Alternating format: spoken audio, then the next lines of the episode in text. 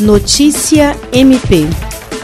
O Ministério Público do Estado do Acre, por meio do Grupo de Atuação Especial de Combate ao Crime Organizado, obteve nesta quinta-feira, perante o juízo da Vara de Delitos de Organizações Criminosas da comarca de Rio Branco, a condenação de 13 integrantes de facções criminosas que atuam no Estado apenas que somam mais de 128 anos de reclusão. Conforme a denúncia apresentada pelo GAECO, os réus, presos durante a Operação Didorá, em junho do ano passado, cometeram o crime de integrar organização criminosa com agravamento da pena por uso de arma de fogo, envolvimento de adolescente e manter conexão com outra organização.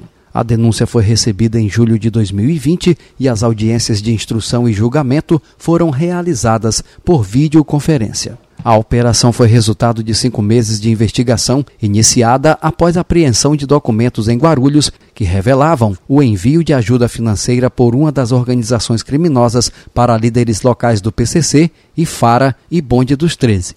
Jean Oliveira, para a Agência de Notícias do Ministério Público do Estado do Acre.